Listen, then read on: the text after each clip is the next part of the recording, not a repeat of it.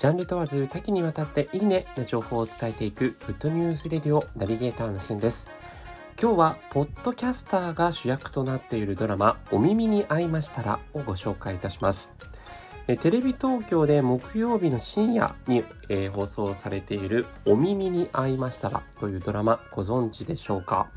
えー、主人公の、えー OL さんはですねラジオ好きということで、まあ、小さい頃からラジオを聴いていたというところなんですがあるひょうなことをきっかけにポッドキャストを配信することになりましてえポッドキャスターとしてのその活躍ぶりといいますか、えー、いきさつが見えるそんなドラマになっています。えー、そしてですねそのポッドキャストのテーマとなっているのがチェーン店での食事チェーン飯チェーン飯と言われるこう、まあ、どこにでもあるような牛丼屋さんとか餃子屋さんとか蕎麦屋さんとか、えそういったチェーン店での食事を、まあ、実際に自分なりの、ま感想だったりとか自分なりの思いだったりとかそれから試食している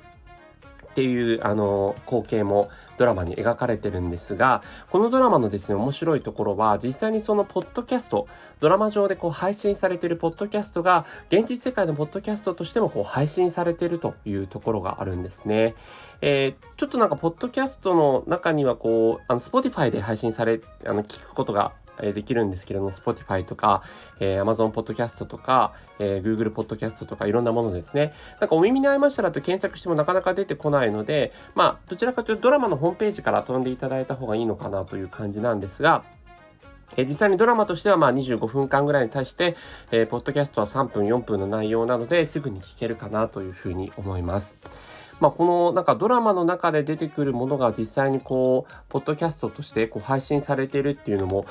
どうなんでしょうね。未だかつてないような展開なのかなと思ってちょっと珍しいなと思って、えー、ご紹介させていただきました。まあね音声市場この、えー、スタンド FM もそうですけどもまあどんどんとこう成長市場であると言われている中でポッドキャスターが、えー、ポッドキャストを配信する人ですね、え主人公というのは、まあ、おそらく日本のドラマの中でも初なんじゃないかというふうなところがありまして、えスタイフ好きの方ぜひお耳に合いましたら見てみてください。あのテレビ東京で放映なので地方だと見れないじゃないかということもなくですね、えー、TVer とかテレビ東京オンデマンドでも見ることができます。えー、主役の方は伊藤まりかさんという元乃木坂46の方なんですかね。はい。あの、すごく可愛らしい、えー、自分らしいポッドキャスト番組を配信しているので、えー、自分自身も見習いたいなと思っています。それではまたお会いしましょう。Have a nice day!